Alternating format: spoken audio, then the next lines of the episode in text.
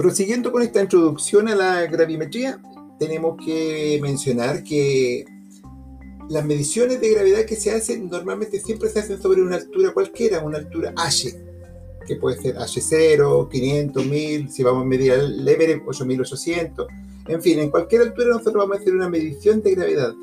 Y en, la introducción previa se habló de que la forma de la Tierra tiene, está definida por el geoide.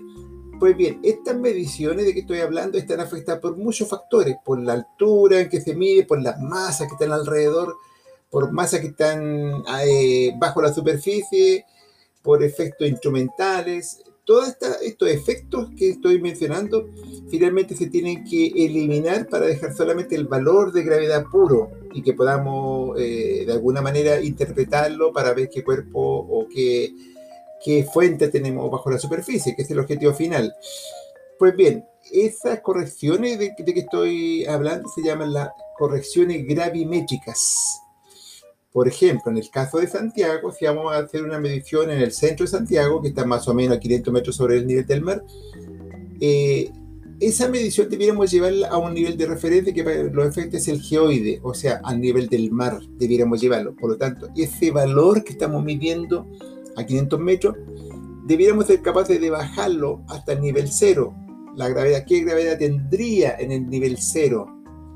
Y ahí, de ahí que eh, siempre tenemos que tener en mente la famosa ecuación de Newton, M1, M2 dividido R cuadrado, porque en algunos casos vamos a considerar la, la distancia al cuadrado y en otros casos vamos a considerar las masas.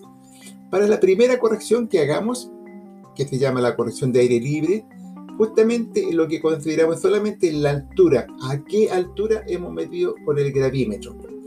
Y esa altura puede ser cero incluso, puede ser 500 metros como en Santiago, puede ser 8800 como en el Everest, puede ser cualquier altura que midamos cuando vamos a hacer una prospección. De ahí surge inmediatamente la necesidad de que la medición de altura es un parámetro relevante y cuando digo eso, estoy hablando de la precisión con que debemos medir, el error que debíamos tener en altura. Los gravímetros hoy día están midiendo prácticamente al, al microgal. Por lo tanto, para el, para el nivel de, de exactitud que tenemos hoy día con los instrumentos, la altura no puede superar más de 2 centímetros en error. La medición de altura que vamos a hacer en el punto porque operativamente cuando vamos a medir con un gravímetro, que ya le voy a mostrar la forma, es como una, un, instrumento, eh, digamos, como una especie de cubo. Hoy día el instrumento más moderno tiene la forma de un cubito, eh, no más grande que, que un notebook, eh, ese más o menos el tamaño. Ese cubito lo, lo vamos a montar sobre la superficie, ¿no es cierto? Medimos la gravedad, inmediatamente que lo retiramos, en el mismo punto que hicimos la, medición de gravedad, ponemos un instrumento para medir altura. Y cuando decimos que no debe tener más de 2 centímetros de, error en Z, que el Z al que nos interesa, el H para los efectos de nuestras ecuaciones, eh, estamos hablando de que necesitamos tener instrumentos o tecnologías que permitan medir bajo ese parámetro, bajo, bajo esa condición. Y eh, hoy día eh, la ingeniería, ¿no es cierto?, la instrumentación nos eh, propone dos tecnologías para lograr ese, esa calidad. la primera es la topografía clásica, que todo el mundo la conoce, o sea, medir con un nivel topográfico, con un taquímetro, con, con un teodolito, instrumento más antiguo, o bien más moderno, con una estación total. Eh, la topografía requiere que conozcamos un punto, un punto de apoyo, un punto con altura conocida, eh, con un, HM que se llama un hito de mensura, un lugar donde tengamos una altura eh, precisa, y a partir de ahí nos vamos y medimos el punto que necesitamos conocer en altura. Esa es una de las tecnologías que se usa eh, topografía clásica con cualquiera de los instrumentos estos que lo montamos en un trípode. Cualquiera de los equipos que tienen ahí nos permite tener un nivel de altura aceptable y que esté bajo los 2 centímetros.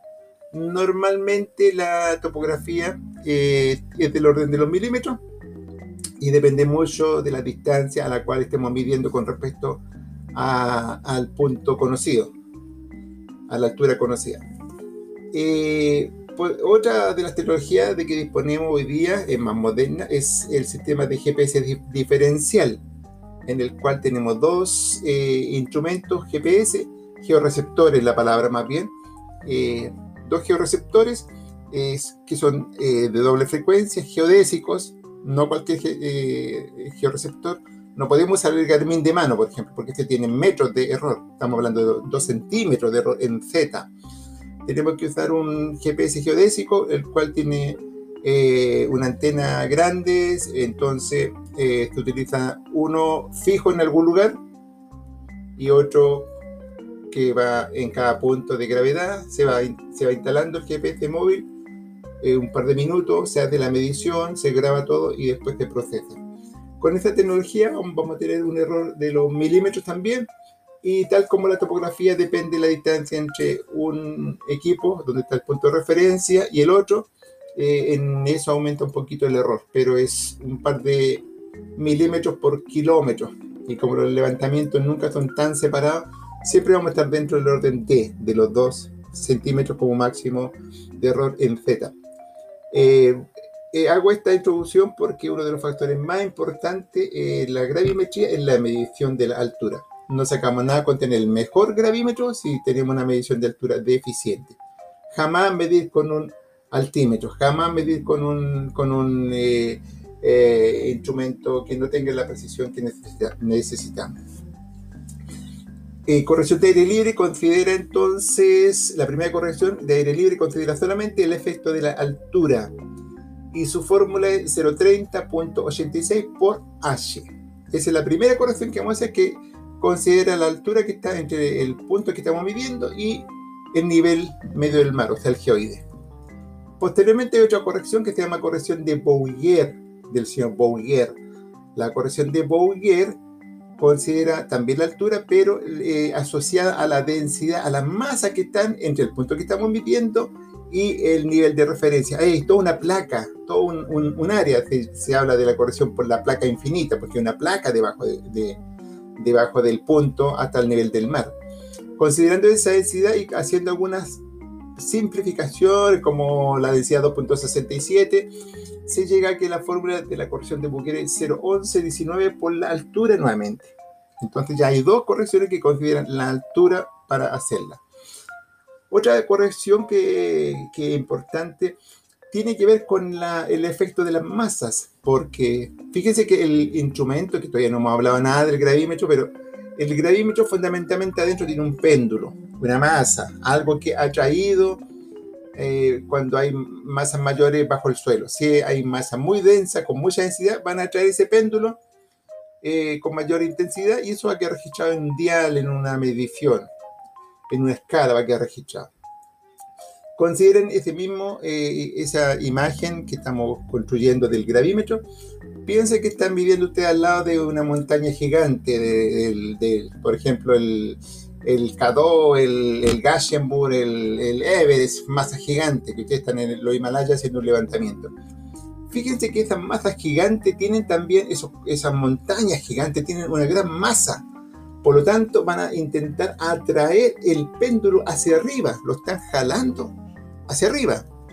Por lo tanto, la medición que usted está haciendo que el vector debía ser hacia abajo, está siendo atraído hacia arriba por estas masas gigantes.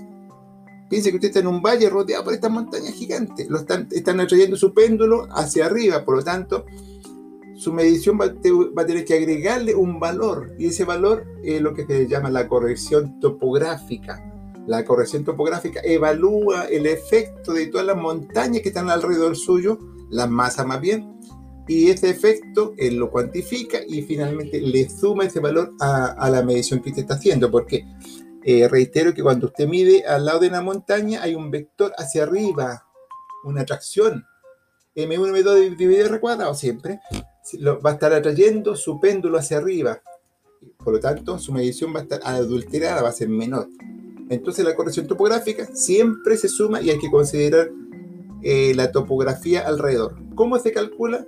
muy simple, a través de un DEM, tener una representación de lo que es la, eh, topografía de la zona. Usted con esa representación puede, puede hacerla por programas o bien hoy día los software traen todo incluido.